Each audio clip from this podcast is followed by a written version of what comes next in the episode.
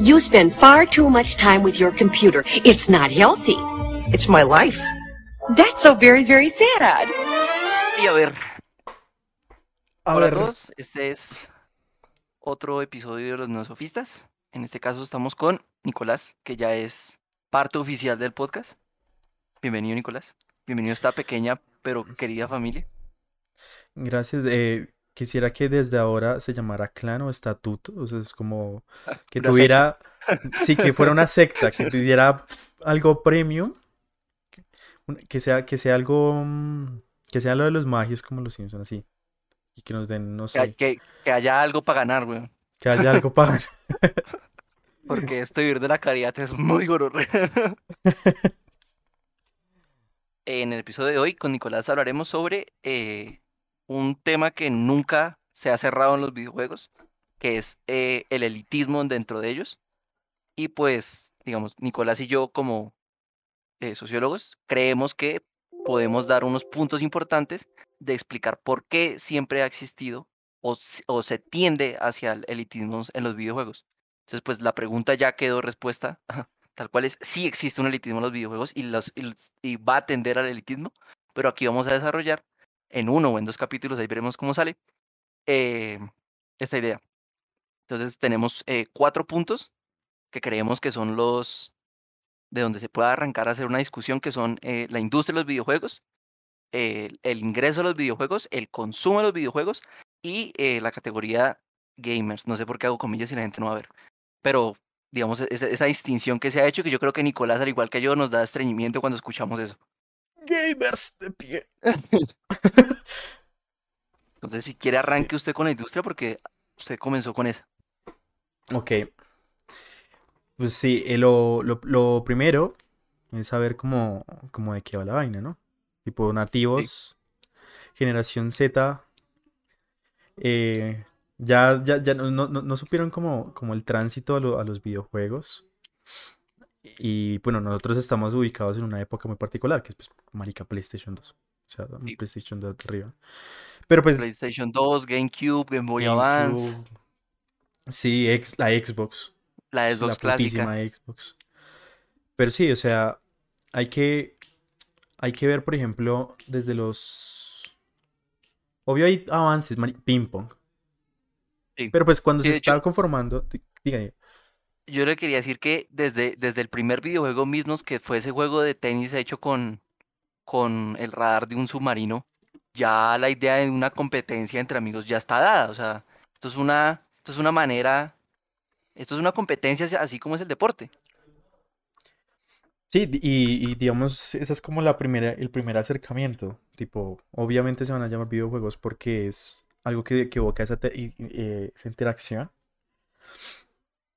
Eh, pero que cuanto, cuanto menos empieza a desarrollarse según, según ciertas consolas y más que todo lo que va a ser súper importante en las, ¿cómo se llama?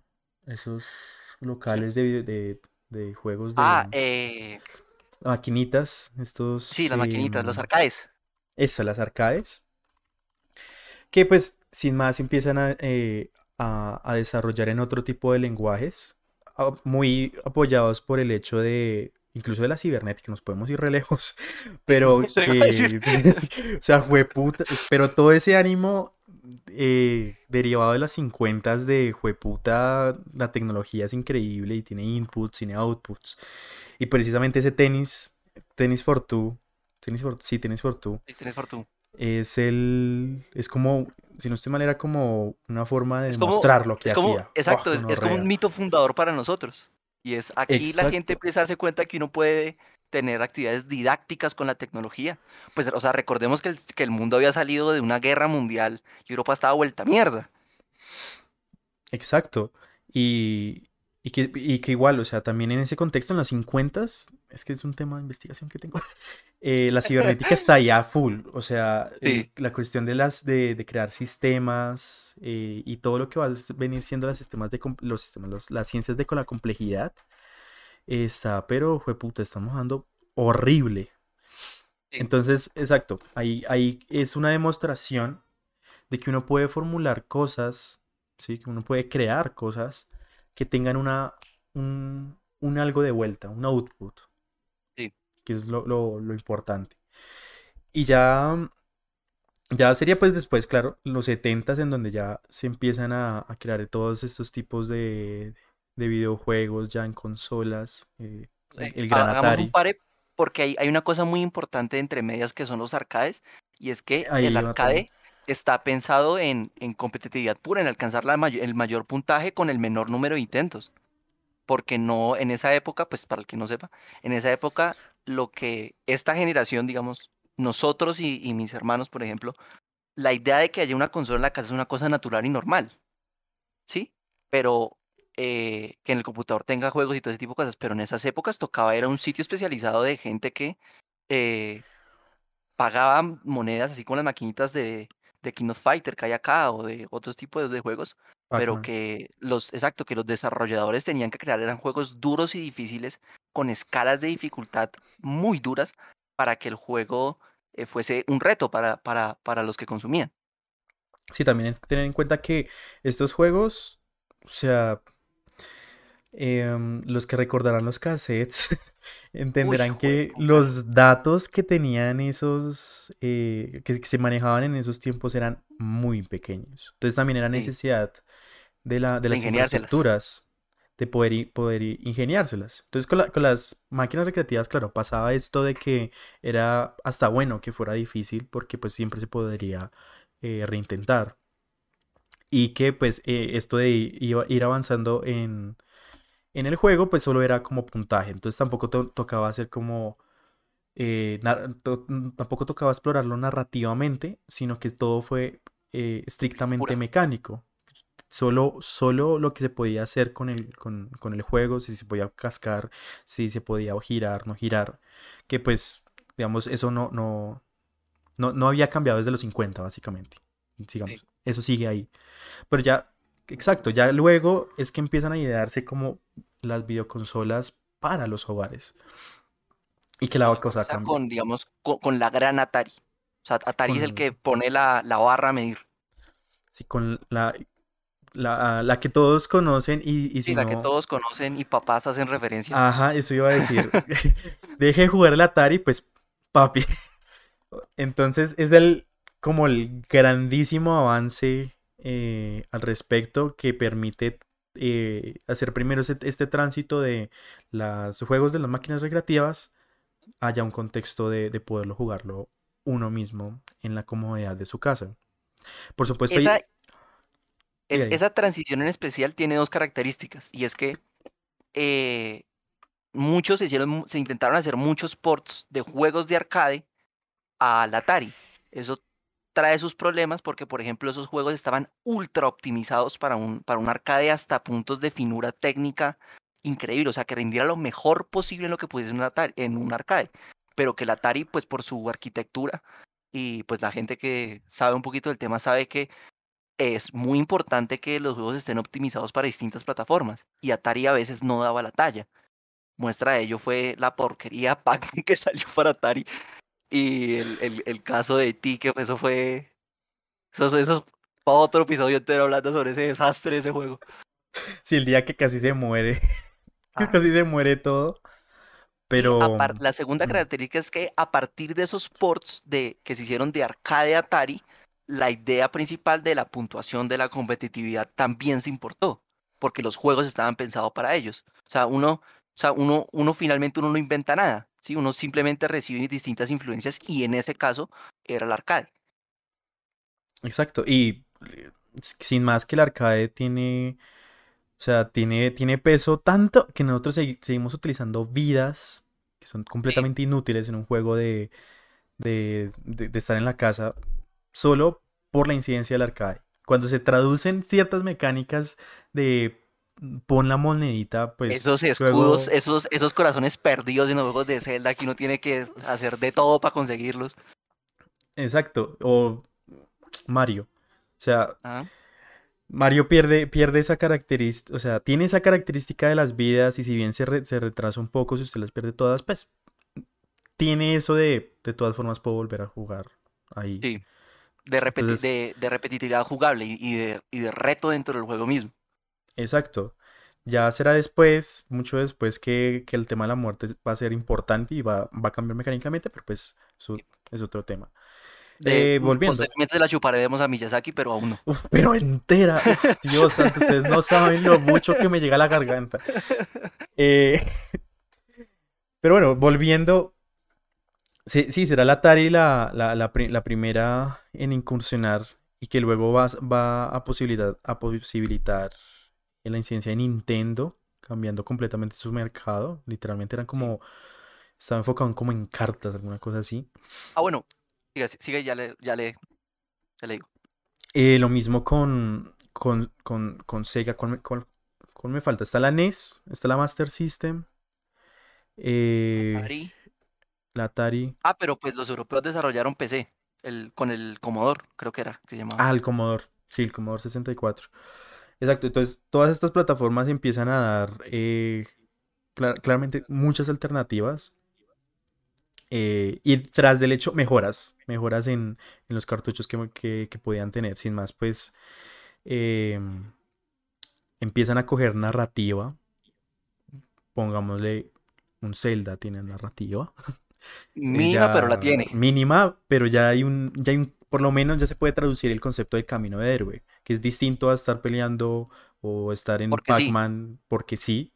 O en un bullet eh, hell, un bullet hell que es una navecita y hacerle. Exacto, digamos, ya, ya, ya empieza a tener como un contexto, lo mismo Mario, pues pero Mario no, no tiene mucho, Sí, es- mucho ahí Te lleva a la princesa, toca ir a los castillos. y, y, etce- y, y tan tan.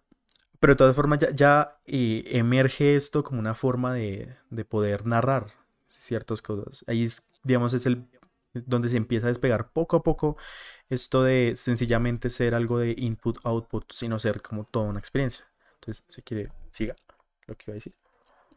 Eh, sí, eh, cuando incursa el- el mercado japonés, aquí comienza un divorcio. Y es que Oriente, tanto por sus influencias culturales como por el modelo de país que ellos tuvieron, eh, siempre tuvo una manera distinta de acercarse a los videojuegos. O sea, uno, pues no sé, Nicolás, pero cuando uno ya lleva cierto, cierto tiempo en este juego, a- aunque a uno no, le digan el autor, uno ya sabe si es un gringo, si es un europeo o, es, o es un, o es un oriental.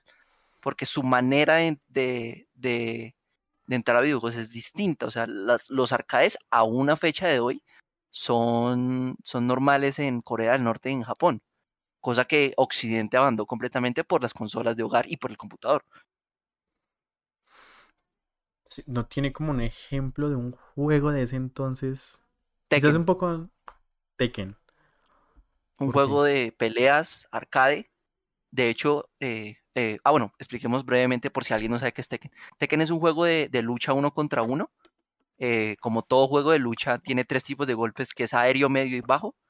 Y, digamos, los grandes torneos de Tekken, generalmente, salvo casos muy específicos de un pakistaní y un gringo, generalmente los, los grandes jugadores de Tekken son japoneses y coreanos.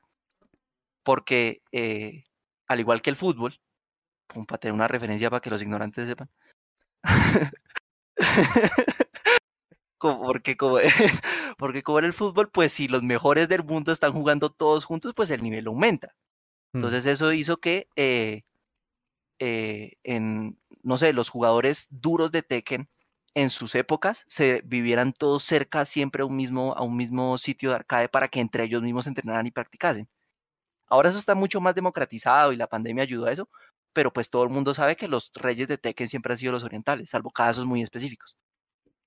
Sí, eso, y sí, sí tiene toda la razón, porque digamos, la, competitividad en lo que respecta a videojuegos en, en Oriente es, Es otro nivel. es otro nivel. O sea, es para cosa. quienes hayan visto, por ejemplo, en ESPN que ya están sacando los eSports ahí, Sí, em, eso lo, lo- la- digamos, la, la- la gran mayoría son, son asiáticos, porque tienen esa Ajá. práctica de poder incursionar en ese videojuego con toda la disciplina también cultural que, de la que disponen. ajá. Y, y bueno, Digamos, pa- para ya cerrar el paréntesis, no, no más la diferencia que existe entre RPG y JRPG. eh, de Japanese Role Player Game a, a Role Player Game normal. O sea, los japoneses, debido a sus influencias literadas y culturas, tienen una manera de acercarse a los RPGs completamente distintos a Occidente que en ese sí se nota mucho más cuando usted toca un RPG a un RPG normal, porque ellos eh, eh, dan mucho más importancia a la narrativa y a mecánicas básicas de elementos de piedra, papel o tijera, mientras que Oriente tiene casos como Dragon... Eh, no, no, no. Inquisition, que el segundo nombre es Inquisition. Dragon Age. Dragon Age Inquisition. Si acaso los Marios, pero pues son Marios. Pero, o sea, para resumir, Oriente tiene un acercamiento a los videojuegos completamente distinto a Occidente. Ese fue un divorcio que se hizo, pues, por, al igual que la literatura, de los videojuegos lo mismo. La, el aislamiento, sus referencias culturales hicieron que se desarrollara distinto. Pero sigamos, estábamos, Japón comienza con su industria de videojuegos, ya estamos en los 80 más o menos. Exacto, ya yo creo que podemos pasar, por ejemplo, ya los, a consolas del tipo, eh, la que, la Super NES. Sí, ya. Y ya ahí Japón empieza a poner pies duros, en, sobre todo en Estados Unidos. Porque Europa vivió como una suerte de aislamiento con el PC. Pero ya, o sea, ya, ah, la NES ya empezó a pegar duro en Estados Unidos. Sí, podemos, podemos, para no dejar ahí como suelto el tema del PC, digamos, esos juegos eh, tienen, creo que sí, en su mayoría fueron aventuras gráficas. Sí, la mayoría. Point and click, o sea, sí, hacer clic en las cosas. Eh, y tenían un acercamiento prácticamente enteramente narrativo. Como si hay en. Si precisamente con cosas como Zelda y Mario, que estamos diciendo, hay narrativa, pero pues ahí. pero que ya, ya subieron la, barra. Y se la subieron como horriblemente, porque ya es como. Por con las condiciones del PC, era un, acercamiento al rol completamente distinto. Era más cercano. Que, además eh, bebía muchísimo de DD. Eso iba a decir. O sea, es un Dungeons and Dragons, es como mucho más eh, verbal o textual, si se quiere, que no interpretativo a través de mecánicas. Que luego, pues ya lo recuperaremos y ya Saki te amo. pero, pero está, está ahí. De hecho, muchas personas en España aún lo, sigue mencionando. hay muchos juegos que un poco desconocidos para uno, no sé pero que tuvieron mucha incidencia en lo que fue estrictamente PC. Pero, pero bueno, el punto que ya con la, con la Super Nintendo, la como la gran consola, bueno, la Sega, ¿cuál, la, la, contemporánea? ¿Sega Genesis? Eh, creo que sí. Pues ya van a elaborar un paso extra, pasan de 16 a 32 bits, si no me falla la memoria, lo que significa ya un aumento, por ejemplo, gráfico brutal. Ya, ya se le puede meter más colores. la, La, música ya puede ser más compleja porque antes eran simplemente notas de piano eh, constantes con sonidos tipo, eh, ¿cómo llaman ese instrumento? Sintetizador. tipo sintetizador. Sí, digamos, eh, con el aumento tecnológico, que pues no es el énfasis de lo, de lo que estamos hablando, va a ser bastante posible, o sea, pasar, por ejemplo, si ustedes buscan E.T., que es el juego que, el, no mencionable de Atari, que son unas manchas que como que se identifican, pero se supone que eso es un que eso es E.T. Em, y hacen el tránsito a, pues, al primer Mario, al primer Zelda, pero luego hacemos el salto al Super Nintendo. Em, ya gráficamente es muy distinto y no solo porque, ajá, gráficos, sino ya abre muchas posibilidades. O sea, es brutal un montón de cosas que... Sí, ya permite un detalle, un, detalle en, el apartado gráfico que ya permite mucha maniobrabilidad a los, a los programadores. Exacto. Ejemplo, Super Mario World. Creo que, de hecho, mucha historia se puede contar. Si ustedes pueden, pausen esto en un momento y vean los gráficos del primer Mario, que las nubes y los arbustos tienen, es el mismo dibujo, solo que distinto tono y con unas manchas distintas, a eh, ya el desarrollo, por ejemplo, en colores que existe en el Super Mario World y en música y en mundo, porque es world en el sentido literal de la palabra. Tipo, sí, o sea, no es que no hubiera mundos, pero pues era mucho más lineal, incluso narrativamente, porque pues era irse a donde la princesa y no mucho más. Pero si bien no, no cambia mucho, uno hace todo un tránsito por un montón de mundos, se encuentra con un montón de Yoshis, de eh, varios poderes que no eran originales ni, de las, de mm. las tres entregas eh, principales principales. Entonces, ahí en ese contexto se van a desarrollar muchos juegos, eh, los, em, los Mega Man, por ejemplo. Los. Mega Man van a coger un... Los, Bueno, y to- to- tocando, digamos, ya Mega Man, Castlevania, Eso, Metroid, que Metroid. ya tienen un, un desarrollo ya importante, a fecha de hoy los videojuegos siguen siendo un consumo de, de nicho, reservado generalmente a un público masculino en, de- en edades tempranas. Digamos, Ah, es- bueno. este es, por así decirlo, el germen del, es- del estigma. Que finalmente todo estigma, de tal si uno lo investiga suficiente, hay una verdad oculta. Y es eso, y es que es, este consumo estaba pensado es para un nicho de hombres en, edades tempranas de juventud. Y así mismo eran los programadores, la mayoría eran universitarios, gente que se acababa de graduar, que se dedicaba a eso. Obviamente luego llegaron las grandes fortunas y Atari un montón de inversores y, digamos, se movía dinero dentro de ello, pero, digamos, eh, la mano de obra para hacer videojuegos eran generalmente hombres en edades tempranas, universitarios. Sí, y por ejemplo, Sonic. Sonic fue hecho para niños Sí, di- directamente. Y bueno, también está la connotación que va a ser para niños. Em, digamos, ya cuando, cuando esto se trata de arreglar, más que todo después de los 70, después de E.T., eh, se va a intentar em- como volver empresario. Sí, vamos a, vamos Sí. a rentabilidad, stonks. Entonces van a intentar hacer estudios de mercado. eh, por cierto, racionalidad económica me la pelas. Porque precisamente tenían una muestra afectada. Entonces creían que, que por esto, de, de- de que el estereotipo eran unos juegos rudos, eran unos, pues no rudos, pero pues unos juegos que, que apelaban mucho más al consumo masculino, tipo habían peleas. exacto. Entonces, por, es, por esa vía, como que se, se, se, se, se- se cerró a, a crear, por ejemplo, un Sonic que era como la visión, un, un Sonic noventero. O sea, Sonic es puros noventas de niños, hombres, por supuesto, eh, de esta expresión, expresión como super cool, despreocupada.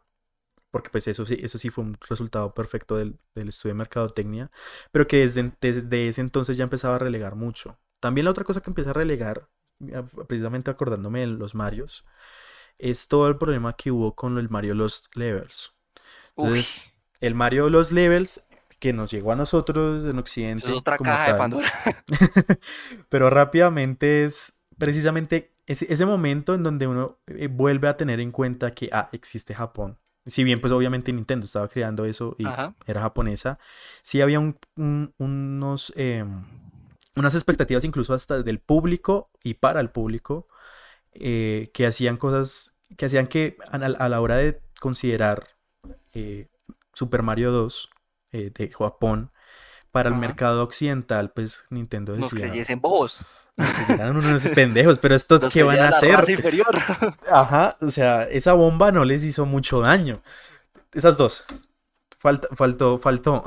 Entonces, digamos, con esa superioridad, de, de hecho, no, no, no es al azar, pues, eh, superioridad nacionalista incluso. Eh, pues no del todo, obviamente, pero, pero sí esto de, de las prácticas que mantenían eh, y que se ponían como súper evidentes, dijeron, pues este juego no, va a s- no debería salir para Occidente, haciendo que Super Mario, eh, Super Mario 2, Los sí, debes. eh, pues nuestro 2 fuera ya. literalmente otro juego. Era otro juego que no me acuerdo cómo se llama, pero literalmente solo le pusieron el Mario encima. Y Mario es un ejemplo. Hay también muchos juegos que eh, las ediciones japonesas se quedaron en Japón porque ese público estaba pensado para que invirtiese mucho más horas y mucho más esfuerzo en esos juegos. Y por ende, eh, la, la dificultad de esos juegos fuese mayor. Exacto. Y ya cuando llega Lost Levels, se vende como esto, incluso también, por eso, por, como por el nombre, como algo relativamente premium, no exactamente, pero algo escondido, algo que incluso eh, tiene más el carácter de nicho y por la dificultad que maneja. Digamos, van a tener curvas de dificultad mm, más, más jodidas. O sea, expliquemos curva de dificultad.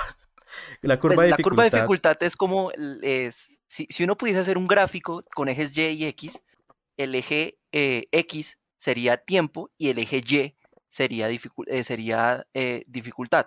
Entonces, si uno, si uno eh, traza esa línea, la curva de dificultad sería como como una curva que a medida que, es, que pasa el tiempo el jugador va aprendiendo más y por ende la dificultad se puede ir subiendo.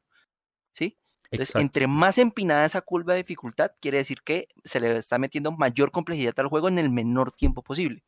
La curva de complejidad es una cosa súper importante en los videojuegos, pues porque cada videojuego, sí, sí, sí, digamos, sí hay cosas universales como que se salta con A y cosas así, pero pues cada juego tiene como cierta eh, cosa nueva que uno tiene que aprender y esa curva tiene que ser pulida a unos niveles para que la gente no se vaya porque es muy difícil y no se aburra porque es muy fácil.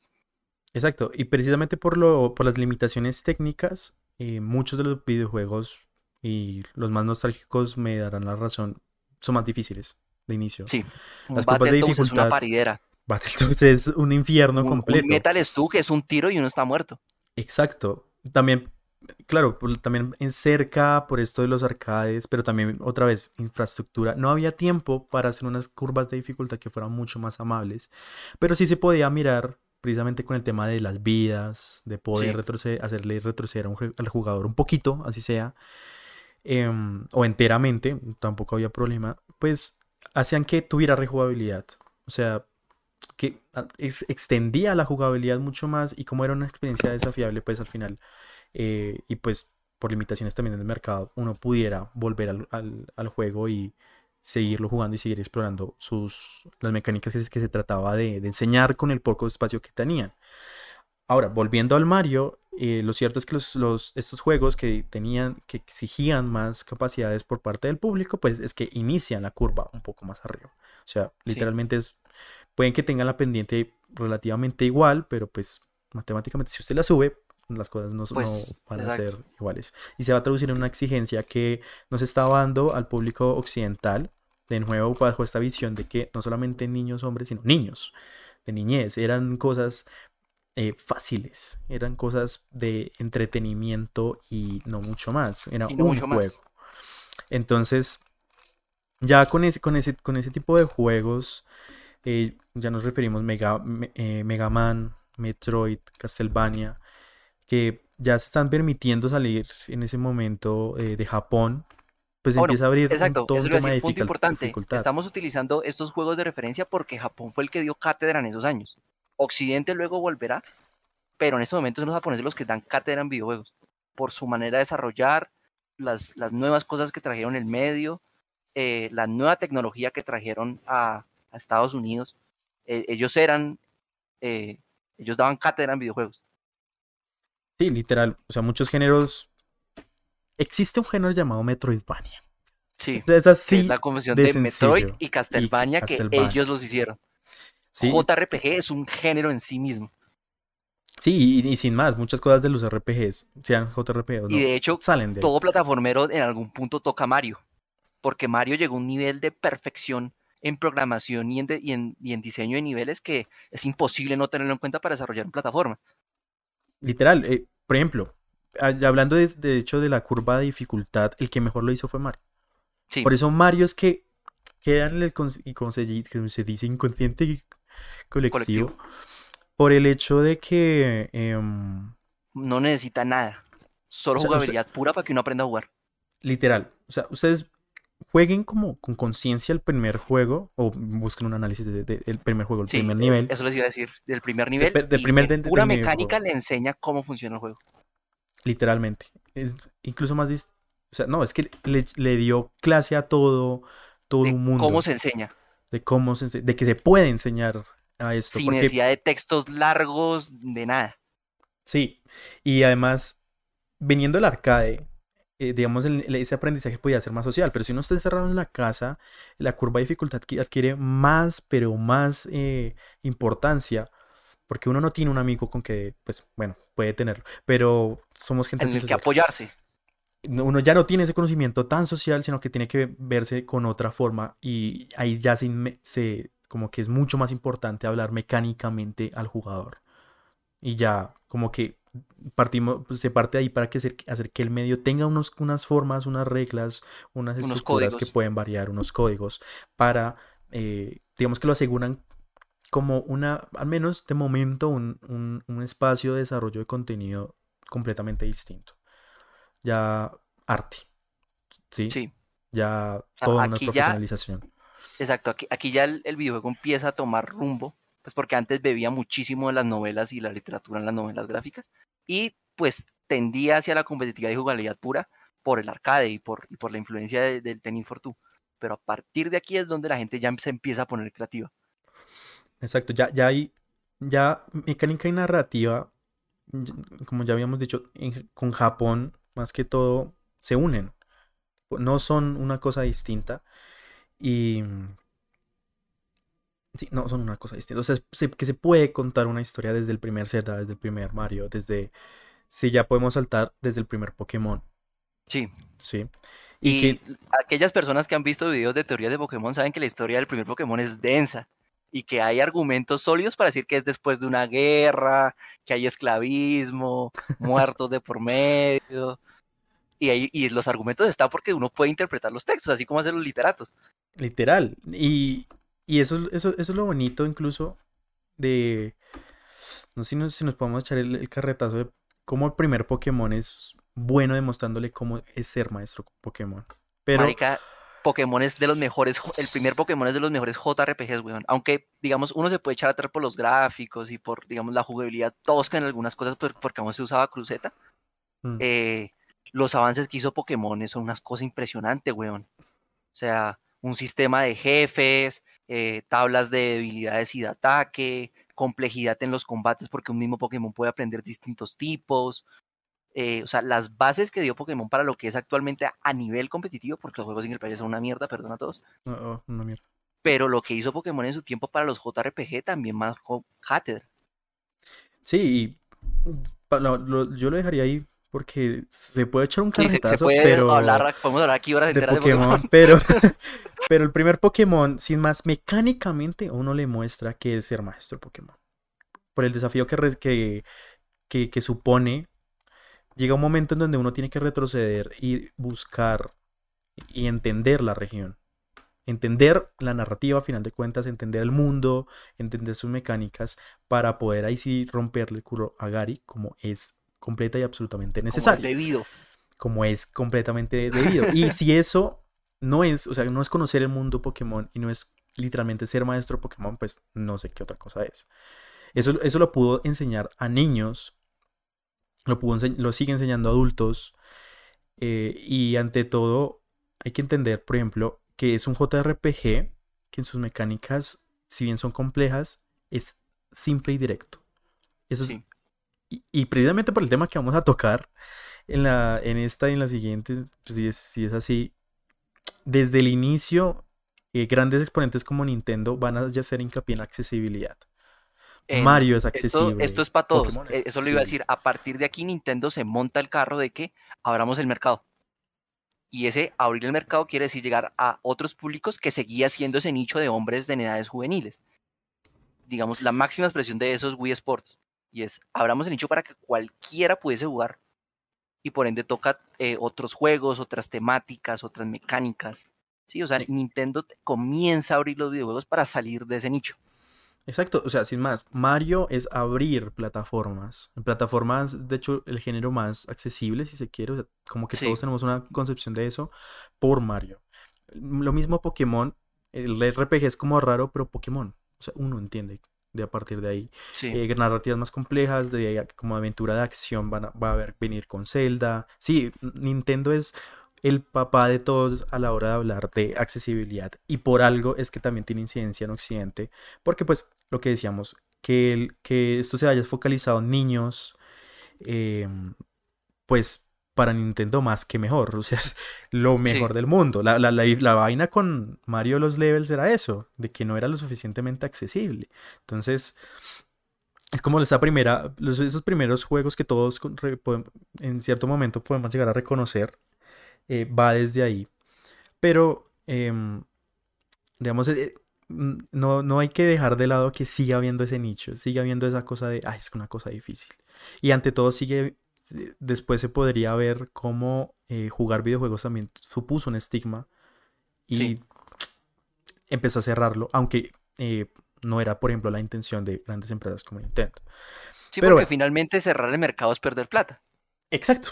A la lo empresa cual- lo que interesa es ganar dinero y si usted abre el mercado, obviamente va a haber más consumo, más consumo, mayores ganancias. Exacto, o sea, tan solo por rédito económico, da. Pero bueno, siguiendo, eh, ya diciendo Pokémon, ¿cómo no decir? eh, Nintendo también va a ser el primero y el que sigue dando cátedra para, para decir, venga, y si, se, y si puedes viajar con la consola, eh, saca consolas portátiles. portátiles. Los Game Boy, eh, Game Boy Aquí Color, ya Game podemos empezar a hablar. Yo tuve una Game Boy Advance en donde jugué Mario 3 hasta el cansancio y el infinito. Me sé cada uno de los trucos y rincones de ese juego. Porque yo tuve suerte, y ahorita vamos a hablar de eso, de que eh, yo tenía una tía en Estados Unidos que nos mandaba las consolas a nosotros.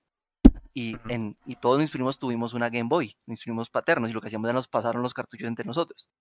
Yo tuve suerte y que a mi hermano le tocó el Mario Bros. Y claro, fue Mario Bros 3 hasta el infinito y más allá, weón. O sea, yo le di mate a ese juego lo que no está escrito. Sí, y yo también leí, pero por otro lado. A mí me tocó por emulación. O sea, yo... eh, pero, espere, ahí qué, qué otro salto falta? Game Boy, Ya, y ya a partir de ella llegan, exacto, a partir de ella ya llega Play, Play o sea, a, par- 64. a partir de ahí, digamos, eh, Sega sale del mercado de las consolas, Atari sale del mercado de las consolas y ya se empieza a solidificar los tres grandes que se conoce ahorita en las consolas que son Microsoft con Xbox, Sony con PlayStation y Nintendo con eh, GameCube. Pero sí, No, con, con Nintendo 64, con perdón. Nintendo 64, luego GameCube, luego Wii y etcétera. Pero ya, yo creo que nos podemos concentrar ahí sí en Game. Hablemos un rato de Game Boy. Por alguna razón, eh, las consolas portátiles es algo muy bueno que tuvieron, es que los, los recursos que consumían eran mucho menores. Por obvias razones. Así que en, de tempranos 2000 ya se estaba rondando la posibilidad de emular juegos en, en PC, porque PC puede, un PC puede hacer eso. Un PC puede, y pues PC ya tenía una trayectoria larga que no, solo, vamos a hablar ahorita que es Doom, Quake y Mm. todo ese combo que dio cátedra en shooters y que personalmente es mi, uno de mis géneros favoritos, a pesar de que soy pacifista. Pero qué rico pegar un headshot a veces, weón. Qué placer. Literal. Literal. Apuñalar, rico. Humillación. Pero bueno, por el lado de este de la emulación, yo pude tener su, o sea, pude jugar Super Nintendo y pude jugar Game Boy, Game Boy Advance. Entonces, claro, de Super Nintendo me, me enteré de mucha vaina. Me enteré del. Hostia, un montón de putos juegos que había. Había un juego de Michael Jackson que no era Ah, de baile. Era de cascarle a todo el mundo. Sí. Habían juegos de, de los Power Rangers, habían los juegos de, de los Simpson, asquerosos todos. Pero eran juegos eh, y eran, a final de cuentas, pues habían unos... Bueno, también estaba la exigencia de, de sacar con marca, ¿no? O sea, sacar un juego con marca. Sacar juego Sí. Michael Jackson, juego de, bueno, E.T., casi todo se volvió a mierda. Casi todo Pero fue hay, mierda. ju- hay juegos, por ejemplo, los juegos de Disney eh, fueron buenos. Fueron muy buenos. Eh, O sea, lo que fue. eh, yo, yo esos juegos los recibí porque el tiempo los daba. O sea, lo que fue eh, Aladdin, 101 Dálmatas, Buzz, eh, Buzz Lightyear no, sino Toy Story, eh, El Rey El Rey León, León. Hércules. O sea, eran juegos muy buenos y que eh, tenían eh, un nombre importante detrás que era Disney. Y todos sabemos a fecha de hoy cómo es Disney con sus franquicias. Sí, pero que a final de cuentas esa publicidad era, era, era buena y uno se empezaba, por ejemplo, si ya no iniciaba con, con Mario, iniciaba con, con el Rey León, con Aladdin para plataformas. Sí. O sea, no, no. eh, eh, La incidencia de Mario, literal, o sea. Pero, mm, pero ya, ya entrando en Game Boy, más que todo Game Boy Advance, porque me dolían los ojos al ver Game Boy Color, lo siento. Eh, Yo o no sea, tuve Game Boy Color. Pero al, al emularlo. Ah, bueno, sí. Al emularlo ya eran. Ya no eran otros tiempos. Sí. Tipo. Ya las pantallas del Ya. televisor ya brilló y se volvía mierda las córneas. Exacto. Y ya. eh, Quiero, ver, te- quiero tenía que ponerle esas pantallas negras al computador para no volverse mierda los ojos. Literal. Pero sí, de Game, de Game Boy. ¿Qué juegos así? Pues Pokémon. Obviamente, Sí. Pokémon. Pokémon fue el caballito de guerra de las portátiles de Nintendo.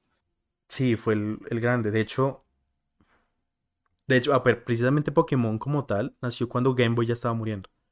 Sí.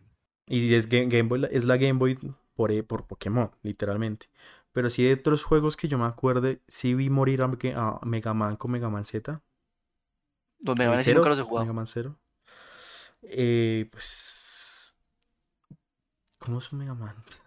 Pero bueno, Mega Man es un juego Es un boss rush. plataforma, boss rush, em, que igualmente también era, eran de estos juegos exigentes. Uy, pero una pariera. Una, una Yo he visto gente jugar eso y, uy, mis respetos. Es... No, y, y fue chistoso porque yo hice, cono- casi que conocí eh, Me- Mega Man Zero para Game Boy Advance. Luego me me devolví a que había algo llamado Mega Man X.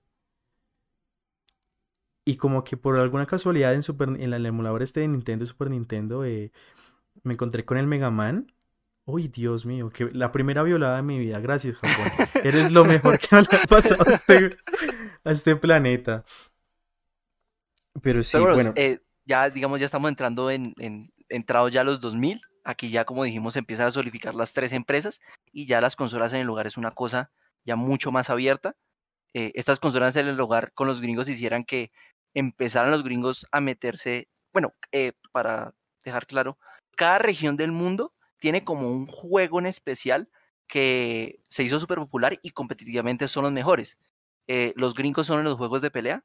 El Smash Bros. para ellos fue el cielo en la tierra. Hay un documental que se llama Smash Brother, que no me acuerdo la productora, pero son gente que literalmente entre torneos, entre parceros, levantaron el competitivo de Smash Bros. porque Nintendo no le gustaba.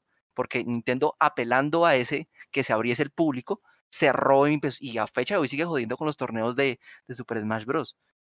Eh, Japón y Corea también tuvieron su desarrollo en juegos de lucha. En Smash Bros. no tanto, sino en juegos como Tekken, como Street Fighter.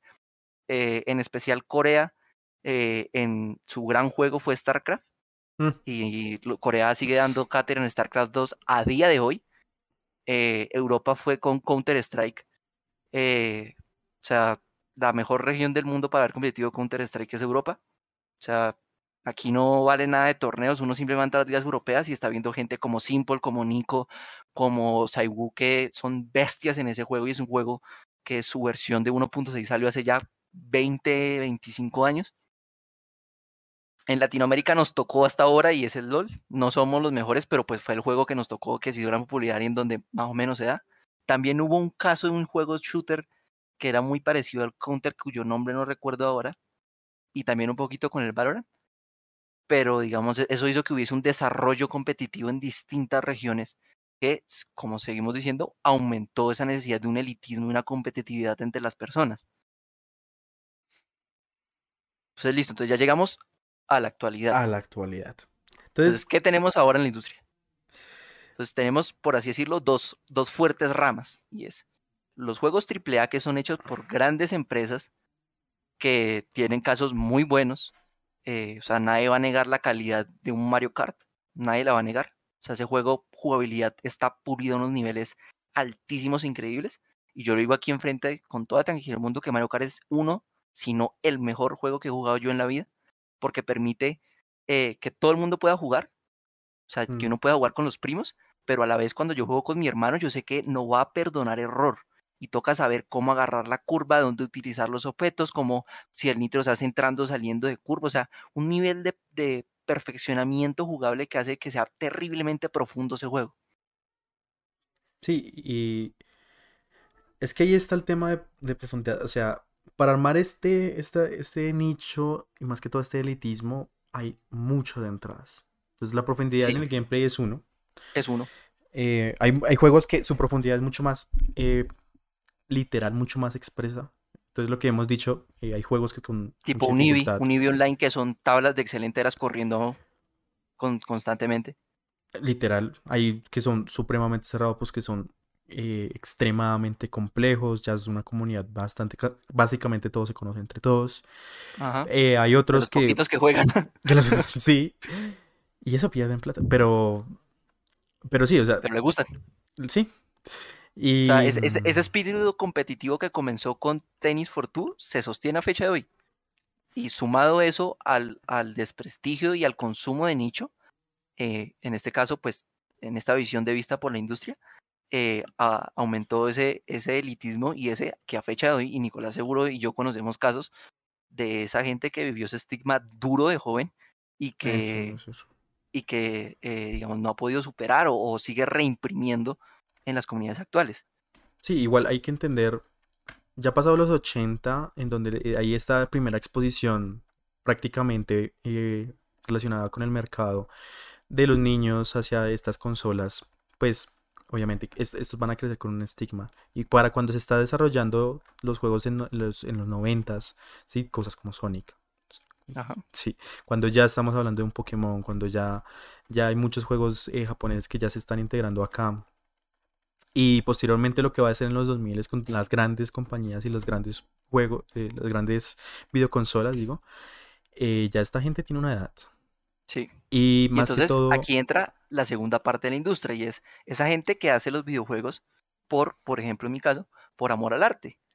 Porque, digamos, juegos como Cuphead, sobre todo el mercado indie, aunque hay unos juegos AAA que sí nota que hay cariño, tipo un Civilization, cosas así, que hay grandes nombres detrás, pero que ellos priman, eh, digamos, el desarrollo, por así decirlo, artesano del videojuego frente a las ganancias y, digamos, los estudios de mercado. Porque pueden salir cosas muy malas como Watch Dogs. Y nadie quiere hablar de eso y eso es un nombre prohibido y que uno no encuentra gente que diga me gusta Watch Dogs. No. Y entonces esta rama indie, eh, digamos, sí espera una retribución económica, pues obviamente esa gente está trabajando, pero priman, por así decirlo, el tener que destacar por, por cosas en específicas, por su jugabilidad, por su historia, por sus gráficos, por su música, por lo que sea, para competir frente a esas grandes industrias que tienen un poder económico para eh, sentar, por así decirlo, los grandes referentes de videojuegos. Entonces, eso ya parte el mercado completamente en dos, en lo que se conoce en Internet como casuals y hardcores. Entre aquellos que, como en cualquier tipo de consumo cultural, simplemente eh, entran a un tipo de consumo, ven lo que está por encimita de lo que es popular y ya. Y se sienten felices por eso. O sea, la gente que juega FIFA porque le gusta, juega Mario Kart porque le gusta, y por, por simplemente hacerlo y ya. Mientras que estamos nosotros del otro lado, y es que ya, y, esto yo lo digo mucho, y es que yo ya jugué, de, chiquito ya jugué para divertirme.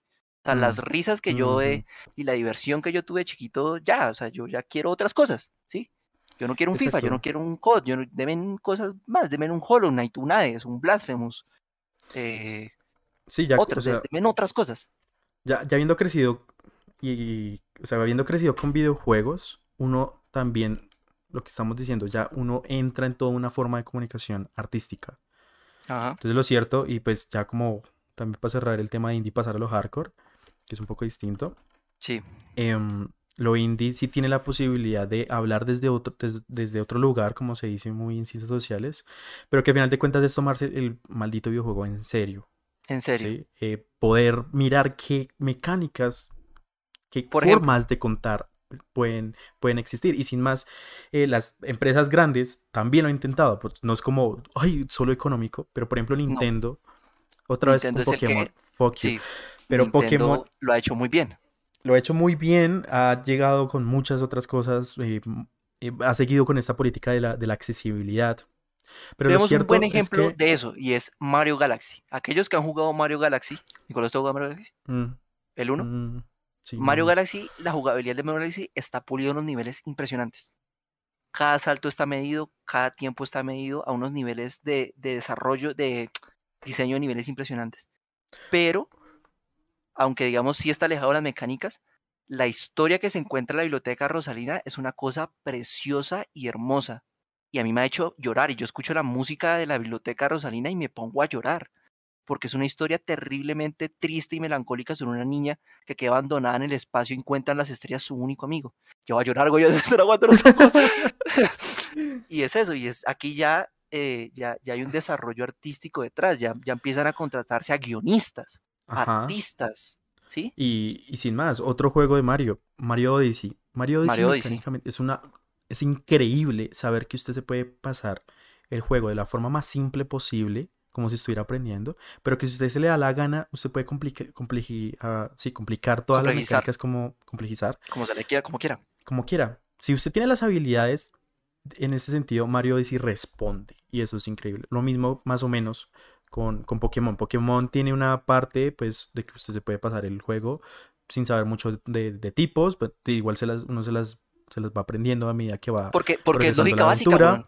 Es- Sí, hay es- unas cosas que es lógica básica, es- tipo el fuego le ajá. gana a la, a la hierba, la tierra es Exacto, inmune contra el trueno. entonces, Es una, es exacto lo que decíamos, es un JRPG que lo deja mucho más expedito y lo deja mucho más fácil de entender. Pero pues que si uno se quiere meter con criar eh, Sí, malditos eso Pokémones, es otro nivel de otro nivel. y de, y de hay competitividad estadísticas. y- y etcétera. Pero y precisamente con Pokémon quisiera no eh, mencionar el caso de Pokémon Blanco y Pokémon Negro. Uy, A día de hoy, los, los hijos, ya los hijos ahorita ya rechazados. los hijos rechazados, pero ahorita ya todos como que ya se están dando cuenta de su error porque quién, o sea, usted vio el, último juego, el remake de Uy, Pokémon no, Perla y Diamante es una puta asquerosidad. Los últimos juegos de. Pokémon son una puta Son asquerosidad. malos, lo siento. Entonces, claramente uno tendrá que volver sobre los pasos y ver que, a ver, Pokémon Blanco supone una ruptura, porque pues obviamente en Nintendo ya también estaban como cansados de tener que ampliar siempre la Pokédex, y no hacer una gran innovación, pero que también eh, eso supuso como cerrar la región, entonces habían otros Pokémones. Por primera vez se hubo, hubo, o sea, desde el inicio, desde primera generación, hubo 150 Pokémones. O sea, trabajo artístico, 50 De- eh, nuevos, ¿no? De crear trabajo siluetas que fuesen reconocibles, reconocibles, o sea, que sean además digeribles para el público y sobre todo un público infantil. y toda la interacción de estos Pokémones entre, entre ellos, ¿sí? Y a final de cuentas, todo el lore que cuentan, ¿sí? Toda la historia que cuentan, Punto importante, en una historia, eh, que expliquemos qué es lore. Lore fue la palabra en inglés que Ah. utilizaron los gringos para definir lo que creo, creo que en español se dice metanarrativa. Cuando se cuenta una historia, yo estoy hablando de memoria, si cometo equivocaciones, por favor, lo siento, pero existe la trama, que son los sucesos que ocurren en, en- en, por ejemplo, en un libro, ¿sí? lo, lo que está escrito en el libro, los sucesos que ocurren. Existe la historia, que son esos sucesos que ocurrieron en el libro, pero no necesariamente se cuentan. Y la metanarrativa está en ese punto medio. Aquellos sucesos que ocurrieron en el mundo, pero que la trama suelta de a poquito. Tomemos un ejemplo. Eh, en Canción de Hielo y Fuego, eh, la, historia podría, la, la historia podría ser desde la división de, los, de las células hasta la creación del primer nombre. ¿sí? La trama es los sucesos que ocurren en el libro y la metanarrativa serían esas cosas como el Festival de Harrenhal, como eh, la invasión de los sándalos, que se sabe que existieron, hace parte de la historia del mundo, pero se sueltan pedacitos muy sueltos, muy de vez en cuando. exacto. Entonces, los, los gringos utilizaron la palabra lore para definir eso. Entonces, precisamente co- con los Pokémones no es, no es aleatorio decir que son, son puro lore. Sí, O son sea, hay unos que, que están más conectados que otros, pues bueno, Pokémon no se le puede pedir tanto. Pokémon. Sí. Pero, pero lo cierto es que, por ejemplo, tener una, un, un, un país, una región rica en cultura, tipo que sus, que sus eh, Pokémon legendarios no fueran dioses como en la cuarta generación, que bueno, está bien, o sea, espacio, tiempo, mm, literalmente Dios, pero que de fondo tuvieran toda cultura. O sea, Sí, sí, sí. el, el fondo de, de los Pokémon estos legendarios es cultural. cultura japonesa. literalmente cultura y cultura japonesa. Y además que eh, este, este lore no se queda como solito, como bueno, y, y- y murió, sino que precisamente en lo que va de la trama es, y el desarrollo de los personajes tiene que ver con esta pregunta.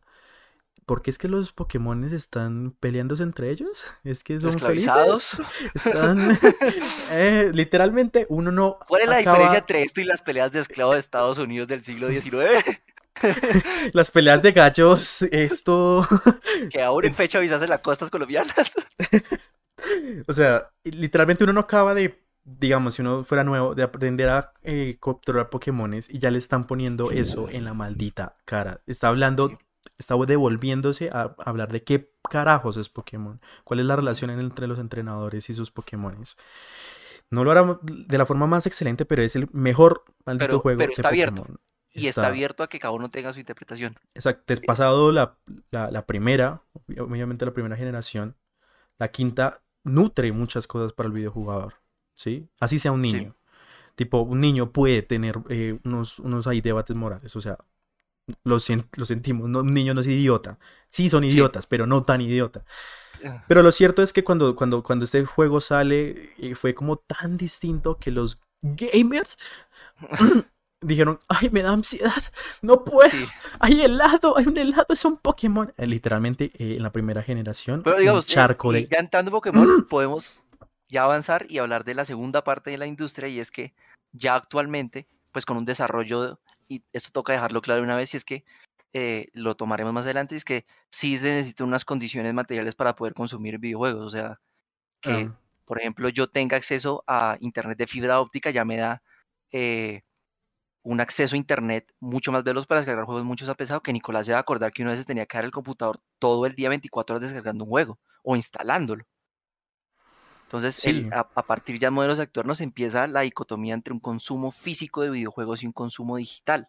Y eso parte del mercado completamente. O sea, todo el mundo sabe que el rey de los juegos digitales es computador con, el, con Steam.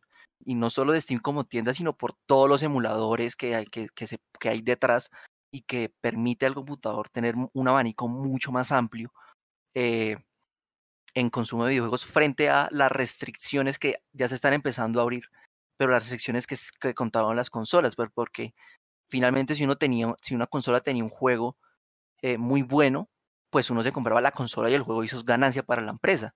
Pero eso lo que generó fue una sectoriza- se- sectorización y lo que se conoció posteriormente como la guerra de consolas. Era que gente de Xbox odiaba a la gente de PlayStation, pues porque tenía que defender su compra de alguna u otra manera. ¿Sí? sí. Y No, además, yo, por ejemplo, nunca sufrí eso. Yo tuve GameCube y después Wii. Entonces yo era feliz con lo que jugaba y ya. no- yo no tenía ningún problema con eso. Pero eso sectorizó fuertemente los videojuegos y actualmente, digamos, ya hay eh, crossplay y ya, mm, gracias a Dios, Play está perdiendo, está perdiendo sus exclusivos. Si esperamos un. Bloodborne 60 FPS. oh, por eso iba a decir, gracias, estamos, estamos esperándolo. marica, ya sacaste Pero, Demon eh, Souls. No es tan difícil. Pero, pero eso, eso fue dentro de la industria del videojuego una cosa muy importante que sectorizó horriblemente a la gente de consolas. ¿no? Ah, agradecidos, ya yo ya tengo un PC para jugar y yo no tuve ese problema. Pero eso fue un golpe muy, bueno, un golpe no, pero sí una, una creación de una cultura tóxica entre los jugadores que a fecha hoy sigue si- sin estar resolviendo, sigue sin estar resuelta. sí, y, Y eso, diga, diga. Y además, precisamente con los medios materiales también supo- suponía, digamos, un, un- a final de cuentas era como un coste de decisión. sí, Tipo, era e- esto o jugar con tus amigos y ser una persona social. Sal del cuarto, Timmy. O sea, entonces, claro, tenía, entonces, por supuesto, aprovechemos este, eso para entrar este- al, al- al segundo punto del tema. y es exacto. que, Entonces, eh, aquí viene, los aquí viene un ingresos de los tema. videojuegos fueron, Aquí- en nuestros casos, generalmente son en edades tempranas. O sea, y no voy a mentir, el segundo recuerdo más viejo que tengo yo es estar jugando con mi padre Diablo 2 en el computador. Y yo tenía unos cuatro años, una cosa así. Obviamente, pues yo no jugaba a Diablo, pero yo entendía que era craftear pociones, que era eh, que existiese un personaje que tuviese poderes. Mi tío además fue jugador amateur de hecho Vampires 2 y ganó o sea, nunca bajó el top 10 de Colombia y una vez lo invitaron a un torneo de México, pero mi abuela no lo dejó ir. Entonces, en mi caso, los videojuegos nunca fueron una actividad aparte del resto de consumo cultural, llámese libros, películas, eh, series, lo que sea, sino que Sí. para mí fue, fue una cosa normal de la cultura y eso, que, y eso hizo que yo desarrollara desde edades muy tempranas habilidades que se requieren para jugar, como son habilidades motrices y unos ciertos lenguajes de, que tienen los videojuegos, como que eh, las criaturas si cambian de color son, son más fuertes que, que su eh, prototipo anterior, eh, como que los shooters siempre están divididos en tercera, primera o segunda persona y que dependiendo de eso se sabe si uno se juega con teclado o con mouse. Sí, un montón de conocimientos que uno ya tiene naturalizado y ya tiene, eh, ¿cómo se llama eso? No, ¿Cómo que quieres? que uno, que uno interioriza en edades tan Ah. tempranas que es natural, ¿sí?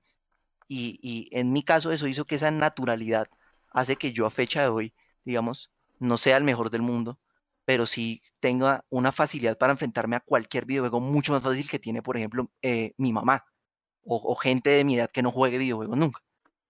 Sí, y lo, lo que ya me había referido al el entendimiento de, del lenguaje es también el entendimiento de cómo se, cómo se, se expresa artísticamente. Entonces, literalmente uno adquiere, por ejemplo, sensibilidad para decir, el desarrollador, ¿qué me quiso decir con este nivel?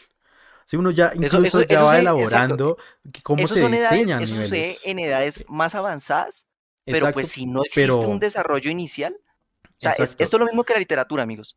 Ustedes tienen que aprender un idioma para poder leer un libro.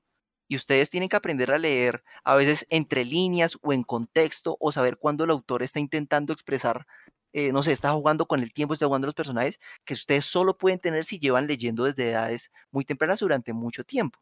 Es lo mismo.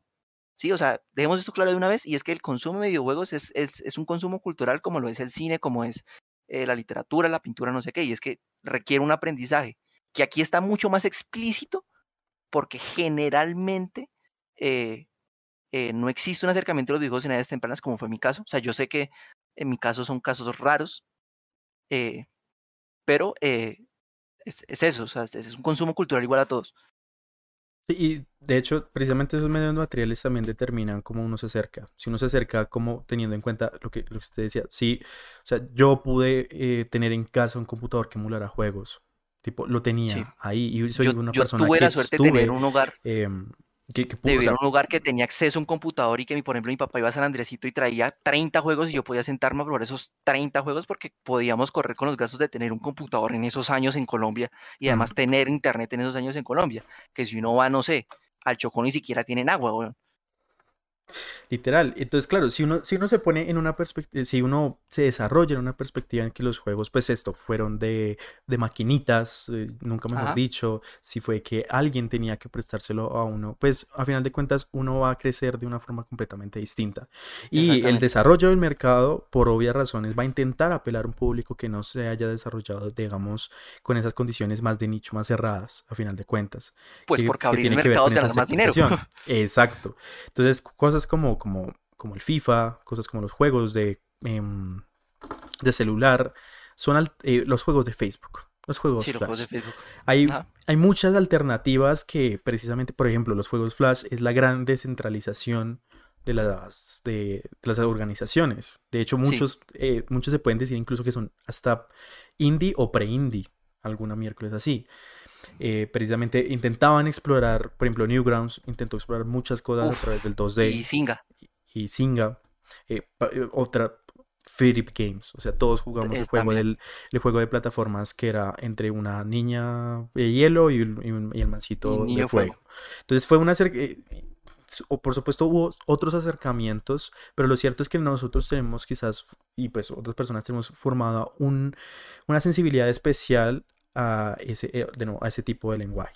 Ahora, Sí, resulta que es- esa sensibilidad, esa formación, y por supuesto los grupos que uno empezaba a, a tener cerca, y más que todo, el hecho de que uno en el tránsito de su vida también necesite intentar descubrir su propia identidad y las condiciones de los nichos y otras cuantas que nos, nos puedan ocurrir, hacen que hayan personas que empiecen a, a decir qué es un buen juego, qué es como un buen juego, una buena aproximación del videojuego. Por supuesto, lo que estamos exacto. diciendo no es como para decir, mira, si tú no entiendes la profundidad de el Pokémon blanco cuando este señor te habla y te toquea el culo, no, literalmente, no. O el, el otro de, si no juegas Dark Souls y comiendo una empanada y metiéndote un dildo por el, o sea, eso eh, son experiencias, a final de cuentas, una, un- una forma de acercarse y, a- y que a uno le dice unas cosas, pero perfectamente hay otras formas de, de verlo que son completamente distintas. Además, está el tema de que, eh, por alguna razón, la cultura nerd tiene ciertas habilidades y ciertas sensibilidades justificadas y otras no. yo no, Ejemplo, decir. de hecho, con Japón pasa que otaku, la palabra otaku tan ya más popular ahora mismo, eh, en realidad solo significa una persona que es obsesa con algo. Ya, Entonces, es obsesa con cocina, es obsesa con anime, por supuesto, pero es Ah, bueno, eh, obsesa espere que no con... claro. Eh, otaku es la palabra japonesa que usan los japoneses para designar a alguien que está muy metido en cualquier En, actividad. en- exacto, en cualquier actividad. Luego, eh, con todo este Llegó tránsito, con esa occi- occidentalización de muchas cosas, como lo puede ser en anime y el manga, que hay que tener en cuenta, y más que todo con redes sociales, ese término otaku va a ser como, como el Un estigma. y que va a, va a asignar un estigma de personas que por supuesto no figuraban en, la- en los en, Radares. en- no pero no, no figuraban como culturalmente porque se estaban exponiendo a otros medios sí sencillamente exponerse al anime es una cosa completamente distinta Es- y tiene son el estigma lenguajes visuales completamente distintos. y pasa, pasa algo similar con, con los videojuegos, en que para, la, para el general del público, más que todo para, al menos para nosotros en principios de los 2000, era algo de niños, tipo Sí. Dragon Ball Z, o en el, en el juego ah, Mario, juegas Mario. ¿Cómo Mario. vas a jugar Mario después de los 13 años? Entonces eso permite que uno vaya construyendo su identidad al respecto, y el problema es que esas identidades muchas veces son, eh, están inmersas en moralidad. Entonces, Sí. claro, esto, esto nerd es, es, es bueno estar obsesionado con... precisamente, bueno, Es que es no, dejemos el, eso, es que- tema de, de- del otaku, por ejemplo. Es que, exacto, es que, pero véalo de esta manera, si, si usted se obsesiona con algo que, le- que, que culturalmente es legítimo, llámese literatura, pintura, Exacto. digamos, con consumo cultural legítimo, usted no va a pasar como alguien aislado socialmente, sino va a pasar como eh, alguien culto o alguien que, que merece, eh, digamos, cierto tipo de reconocimiento socialmente hablando, no por Y- parte institucional, y- socialmente hablando.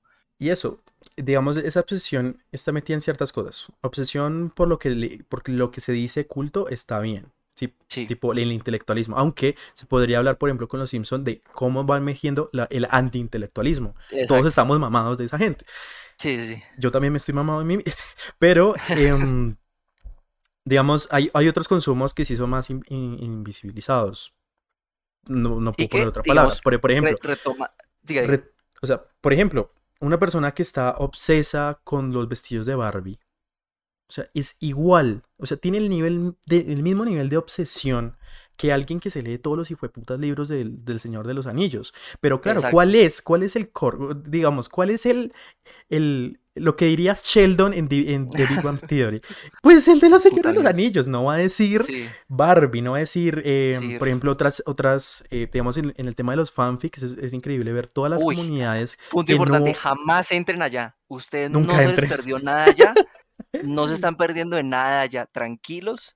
Eso es un hueco perdido de la mano de Dios que no merece Literal, que no- luz alguna de ley ni de humano ni de Dios lo ilumine. No, y lo, lo pongo así, yo esta, es lo que voy a decir, lo, lo, lo- digo desde básicamente, fan, bueno, fanfics, eh, relatos ficcionales hechos por fans de alguna marca, alguna franquicia, alguna, e- etcétera.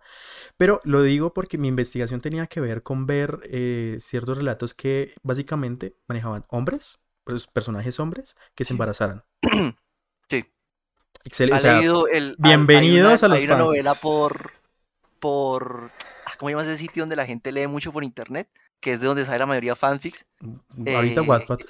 Eso, Wattpad. Hay un fanfic de Wattpad de erótico de Jesús y Judas.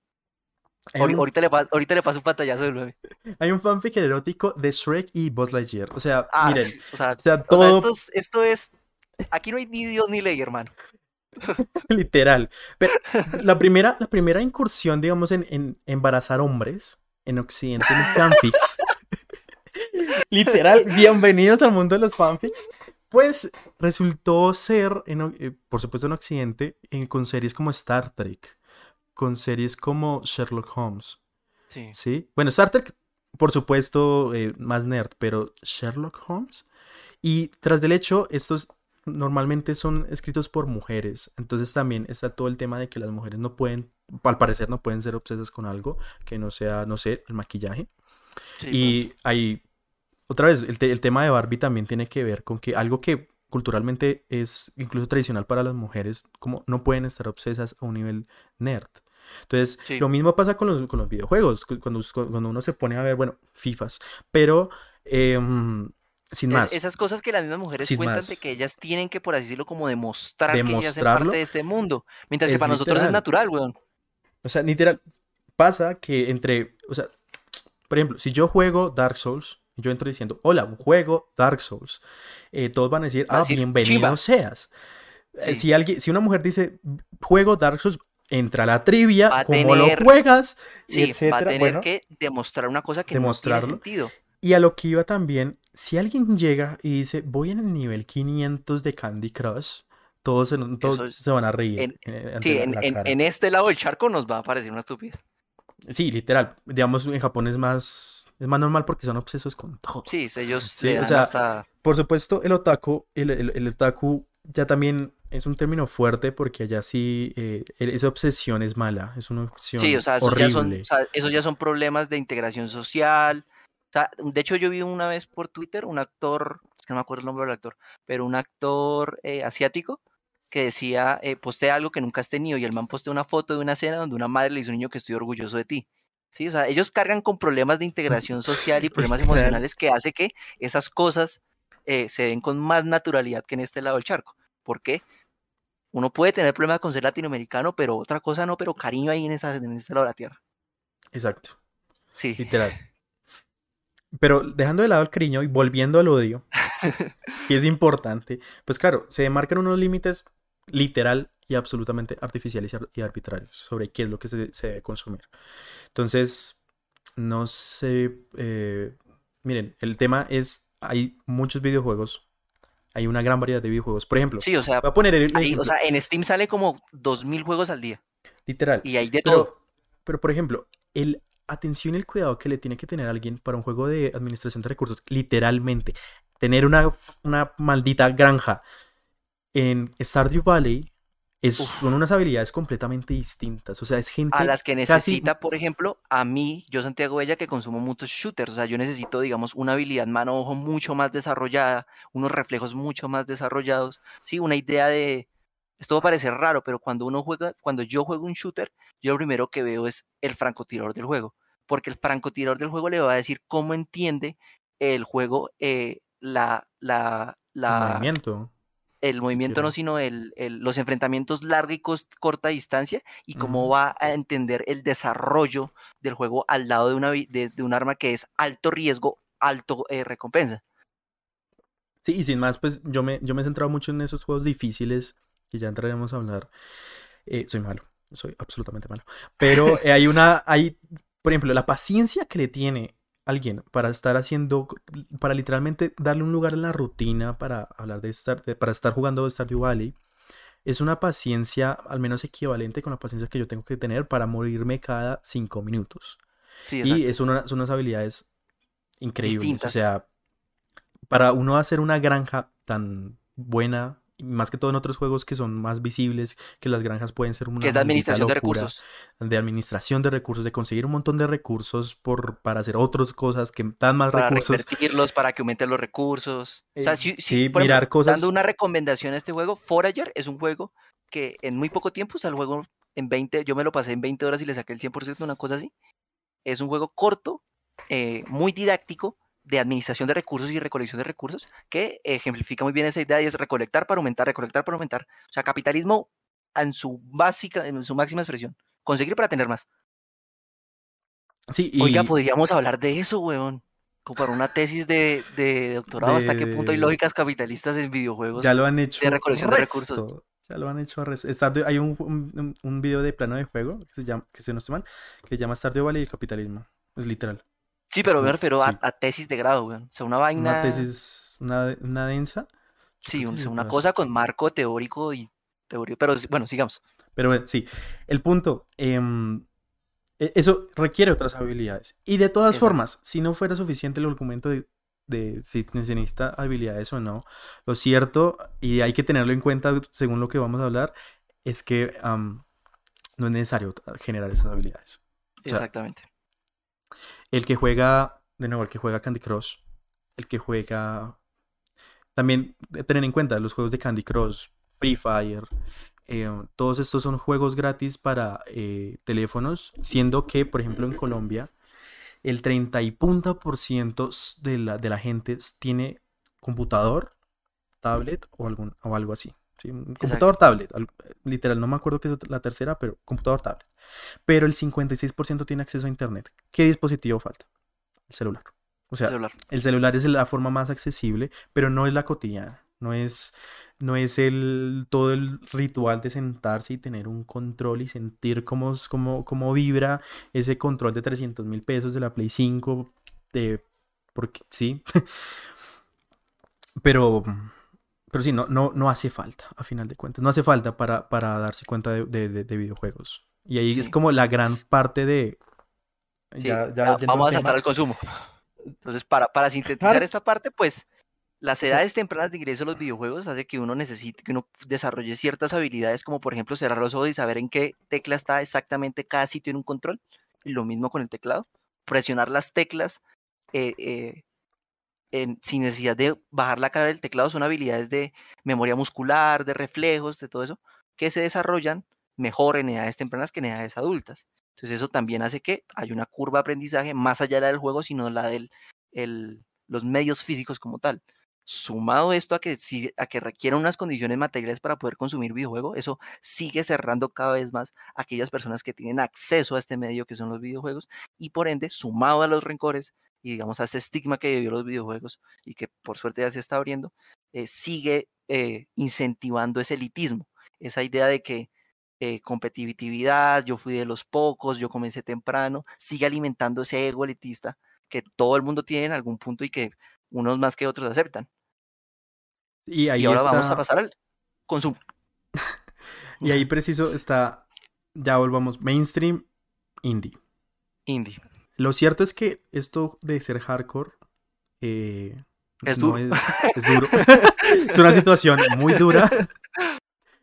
Esto de, de qué? De, mm, de lanzar el, mic- el, el- el control al, al techo es una situación.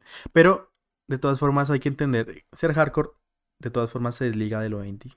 Porque Sí. también hay una cosa y es que en el margen de no juegos FIFA, no juegos Assassin's Creed, pero juegos que intentan explorar el arte, al menos lo intentan, eh, hay cosas que no, que precisamente no refieren a tener muchas mecánicas.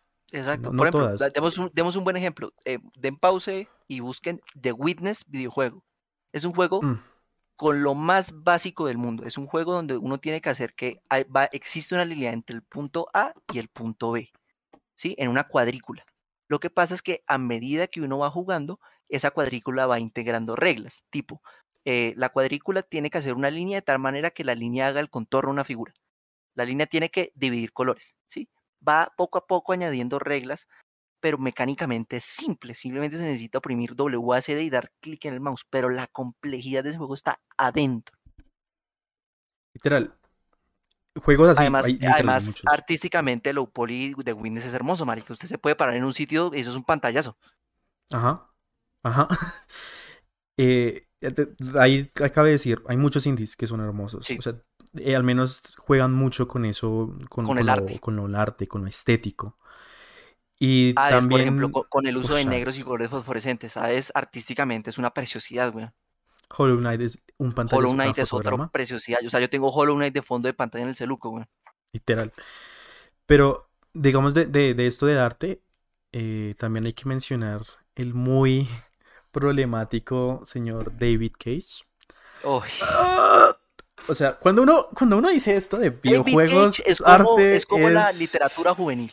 Es un mal necesario. Porque intenta hacer cosas y se le vale el intento, pero es eso. Es un intento. Literal. Porque es que Kevin Rain intentó traer a las masas las novelas gráficas aisladas en Japón y que los europeos desarrollaron, pero olvidaron porque las novelas gráficas, digamos, murieron durante ciertos años. Eh, las intentó traer. Sus historias son medio culas, hay problemas enteros de jugabilidad de ese juego, pero se le vale el intento. O sea, como tiene tres, lo veo no lo quiero ver el siguiente semestre. literal, o sea, es, es ese, es ese man que tiene una buena intención. Uno sabe que tiene una buena intención cuando Sí, habla de que el videojuego es arte. Sí. Pero luego, ¿por qué me pones a jugar eh, Simón dice como mecánicas? Y así hay muchos, literal, hay muchos juegos que hacen eso. Yo no sé por qué, pero lastimosamente el día que God of War o creó o viralizó, no, no tengo bien exacto la referencia, los Quick Time Events, Time el hecho de Ese día ¡Hola! murió un ángel. morir, morir algo. Y lo hacían también, tipo, presiona cero, eh, cero, eh, circulito para romperle el De, cráneo. de ahí Listo. viene, de ahí Y viene ahí- el meme. Presiona F para mostrar respeto. Exa- a de, eso ese- iba, de llegar a porque ese es que punto de tener que presionar la tecla por algo que el, que el jugador nunca está sintiendo porque estamos en la guerra, es un Call of Duty, no- los muertos nos interesan. Exacto, es, ese, es, es- el problema es que con eso como que se vio que, ah, un botón es mecánica. Es mecánica. Y oh, lo que, sí, o sea, F para... Pero David, David Cage es la misma mierda. O sea, si uno se, uno se mueve con, con, con, con esto, con, con los cursores o el, el gatillo, Ujú. Pero eh, bueno, eh, da cero para eh, cero, puta. Sí. Círculo para eh, mm, llorar. Da Abrir, sí, cero para así. no sé qué. Por ejemplo, ¿cómo se llama? Este 1900, 1884, no sé qué. Uy, Este juego que salió con la Play Ese 4 que era. ¡Ugh! Esto, uy, ese o sea, juego bebía de- del Gears y ese juego está mal hecho. Ese juego tiene O sea, ni tantos errores que hay videos enteros en YouTube explicando por qué está mal hecho. O sea, sencillamente es una negación de todo el avance que hemos dicho de que narrativa y mecánica van juntos. Van de la mano. Ah, bueno, O sea, po- po- podemos empezar de ahí a decir y es que los videojuegos, al igual como otros eh, productos culturales, tienen géneros y subgéneros.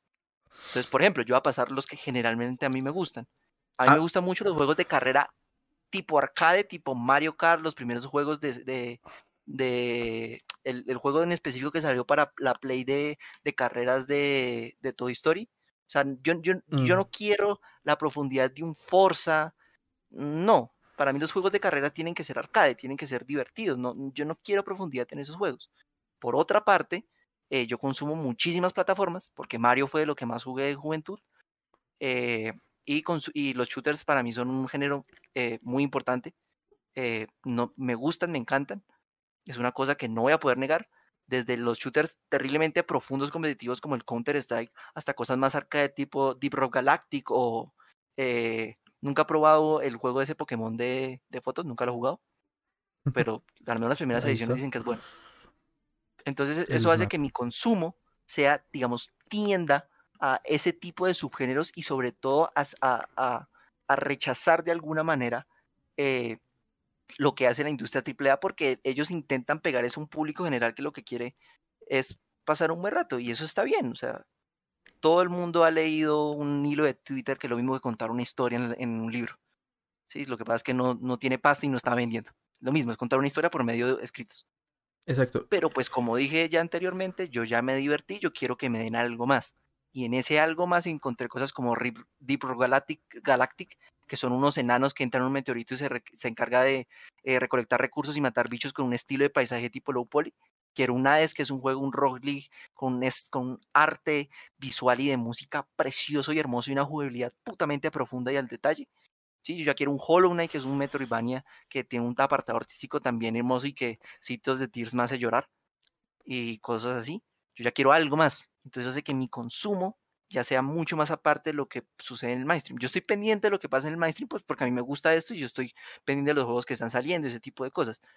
Pero yo tiendo siempre a esos sitios. Entonces hace que yo, por, eh, por así decirlo, ya esté rancho aparte de lo que eh, la plebe consume. ¿Cuál es su Sí, caso? eh, o sea, el caso es. O sea, en general, el mainstream es simplificación de la fórmula. O sea, el mainstream Sí. es, el, ma- es el pop.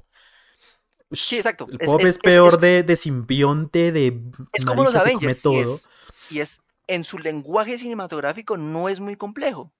Porque no, va, no apela a esa complejidad cinematográfica del detalles, del ángulo de la cámara. Por ejemplo, el ángulo de la cámara que tiene Gran Torino sobre cuando Clint Eastwood habla sobre ciertas cosas, eh, aparece la bandera de Estados Unidos en colores o en formas, cosas así.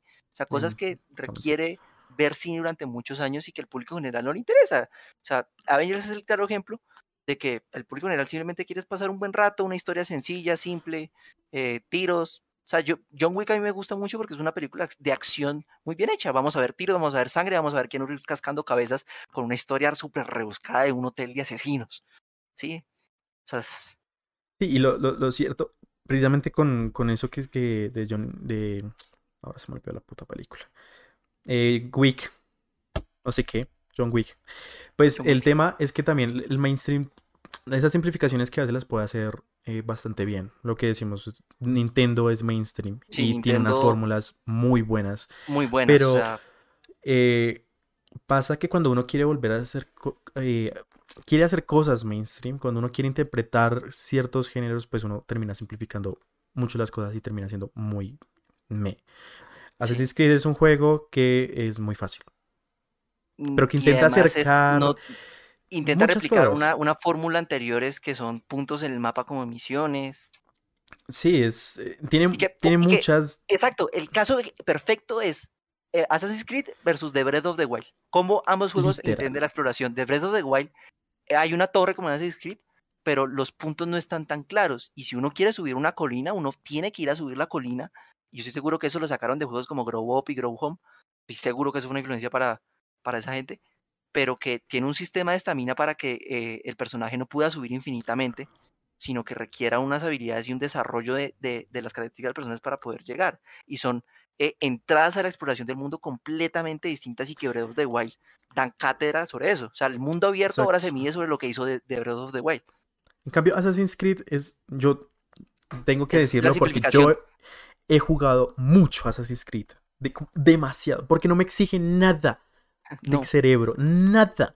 Y es increíble. Entonces, por ejemplo, me mm, volví a jugar el primero y con limitaciones técnicas uno tenía que saber subir. Para el que no sepa, Assassin's Creed es parkour. Es, tiene, tiene unas Tiene, mecánicas de parkour que son mecánicas de parkour. eh, vienen de directamente de Prince of the Person, literalmente. Sí. Em, digamos, es una interpretación distinta del, del plataformeo que ya se liga del plataformeo y que constituye un poco un- casi un medio género por su cuenta. Pero lo cierto es que tan solo en lo que es, es como representativo, uno termina jugando, em, no sé, weón. Assassin's Creed Syndicate, Union, Black Flag. Es hasta Black Flag. increíble. Black Flag, Black Flag.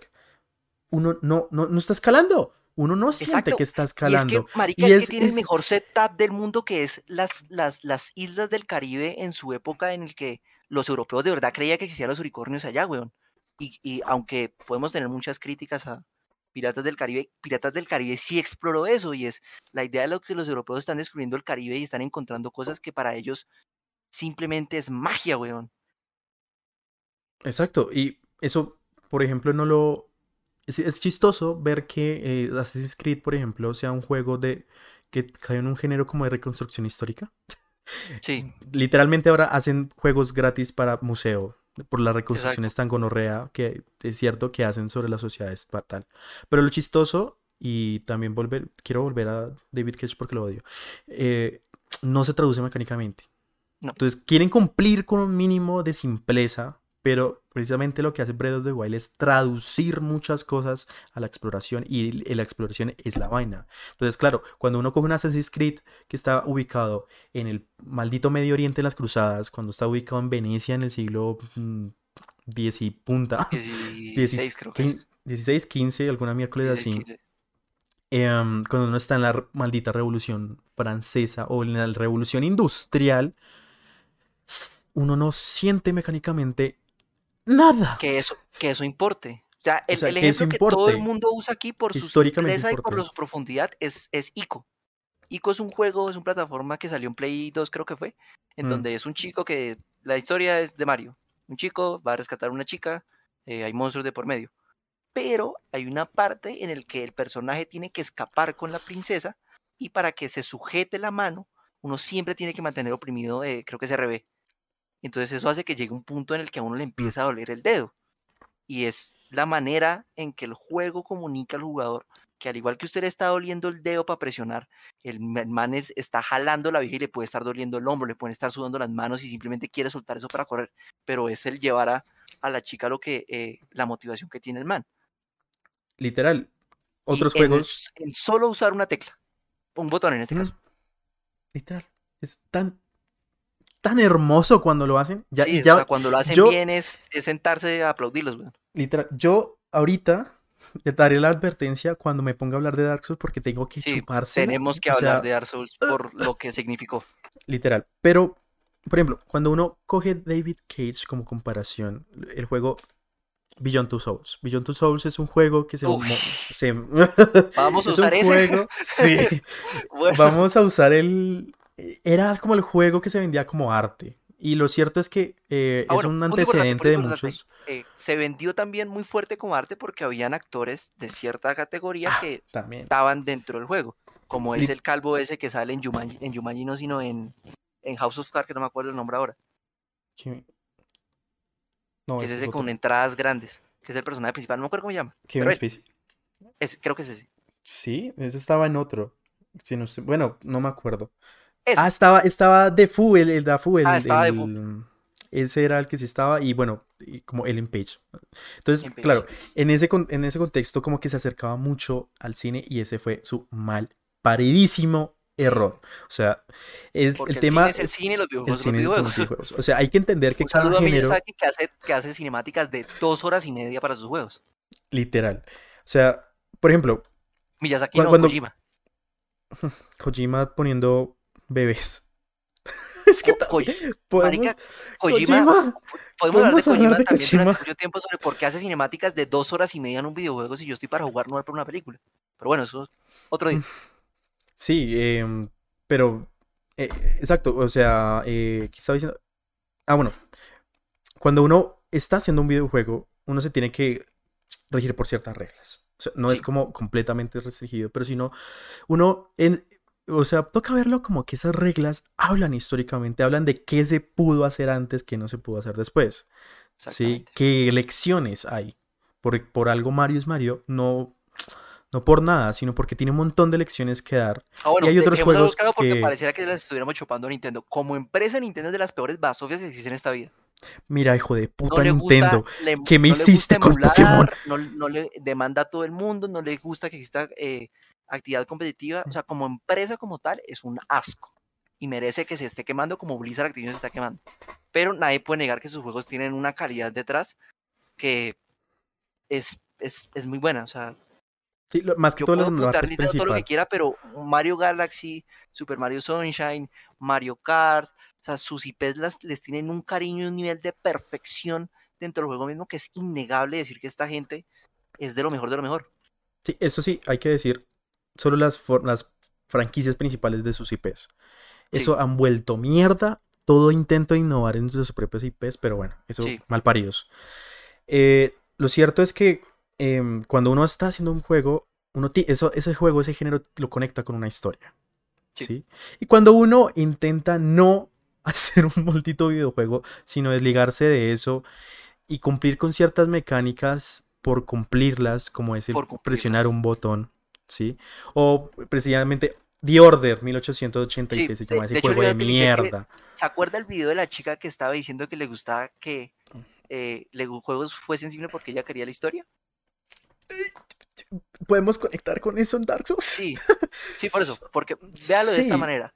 O sea, si, de supon- hecho, si, si uno quiere que se, se narre una historia breve, hay el cine, la serie, la literatura, está centrada meramente a eso. Todo bien, o sea, pueden, pueden consumir eso y todo bien, pero en este lado del charco se necesita, o se, pues no se necesita, pero sí se exige que jugablemente se haga algo. No estoy diciendo que no existan novelas gráficas buenas como eh, To the Moon, como. Hades hasta cierto punto porque ve muchísimo de las novelas visuales, pero casi siempre la regla a medir es la jugabilidad y ese es, digamos, el plus que tienen los videojuegos, es la interacción entre, eh, digamos, mucho más física y activa entre la obra y quien la consume. exacto. Aquí Cuando- entra Miyazaki. Eh. Para poner más contexto de, de- eso, o sea, por eso pongo Beyond Two Souls. eh, son los mismos que harán Detroit, eh, Become Human en los, hace Human. unos tres años. Uy, Es un juego, es un problemas. juego. Pero lo cierto, es- precisamente con lo que decía, es que trata de, de tener una historia. Ahora Sí. bien, ahora bien, lo trata de hacer como el cine. Beyond Two Souls no entiende qué putas es un videojuego. No. O sea, eh, de hecho este es el ejemplo que da, que da Dayo. También le chupo un poco. Eh, pero es sencillamente el, el hecho de que uno está jugando una historia fragmentada. O sea, uno no puede, eh, no puede asumir el papel muy bien de un personaje principal si uno no está viviendo su historia. Sino que se- si uno se la están contando de forma fragmentada, uno lo, lo toma con cierta distancia. Por eso se- funciona en el cine. ¿Sí? Sí.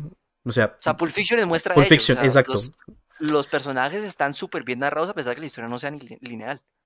Y todos tenemos, al final de cuentas tenemos que tener esa, esa distancia, pero que no es beneficiosa para el videojuego. Y entonces pasa que hay un man que se presenta en una escena y que es un piro con uno como personaje principal, en teoría, porque al final no se sabe si uno es la, la, la vieja que en carne y hueso o el hermano muerto. al final no se sabe Sí. quién es quién, no se sabe qué sentimientos tengo que tener. Pero bueno, supongamos que la vieja. Y básicamente eh, el man es un piro, es un hijo de puta. Eh, bueno, entonces pasa la siguiente escena, flash, eh, eh, for, for forward, forward, Dios mío, ¿cómo se diga? Fast forward. Y dos años después está saliendo con, ese man está saliendo con la persona principal. Y es en una escena, no sabe nada. y es en una escena en donde básicamente tenemos que jugar a Cooking Mama. Mentiras, Exacto, Cooking Mama sí. tiene más mecánicas. Sí, sí, Pero como tenemos tiene que- cascar a la, a la carne. Eh, Literal, intentamos cocinar. Y en ese momento es cuando uno puede echarle pimienta, mucha pimienta, porque pues bueno, en- te quedo con la sensación de que es un hijo de puta, entonces le voy a echar mucha pimienta. No entiendo, no entiendo qué está pasando. Pero luego, si uno hace eso, la vieja se va a amputar porque, no sé, porque patata, o sea, básicamente. El tema es que ese personaje tuvo un desarrollo con, con ese man Ajá. que yo no tuve. Entonces ahí es De- de cuando... hecho, creo que lo llama la diferencia entre interpretar y ser el personaje principal. Ah, bueno, punto importante. Hay muchas series juveniles o películas generalmente juveniles en donde los personajes principales no tienen, no suelen tener personalidades, personalidades muy detalladas o muy complejas, porque lo que generalmente busca esas obras es que el personaje principal, eh, el, el- el lector se proyecte eso. Todas las novelas juveniles eh, tienen algún ejemplo de ello. Los Juegos del Hambre es una chica con personalidad casi nula. Sí, ella tiene un sentido de justicia, pero no es muy lejano al que cualquiera entendería. Sí, ella guarda un rencor, pero no es distinto al que mucho entendería. Frente a personajes mucho más elaborados o mucho más complejos, como puede ser eh, el, el man que. La primera escena del Gran Lebowski, que es una demostración increíble de un hombre que tiene ciertas eh, ideas locas del mundo, como la naranja mecánica, como eh, Úrsula y Guarán en Cien de soledad, que son personajes complejos, profundos, con ideas de la religión de la justicia terriblemente desarrolladas sus contextos, pero que en estos casos no se, digamos, se deja aparte para que haya eh, hook en inglés, eh, eh, gancho, con el, con el, con el consumidor. Y sí, o sea, no se está diciendo con esto con que, o sea, sí, la, la, la protagonista y muchos protagonistas tienen personalidad. O Sí. sea, por supuesto, en el, en el videojuego es mucho más, eh, es mejor, o sea, Sí. es, es- mejor medio para poder hacer un personaje vacío porque uno puede elegir las cosas que va a pasar.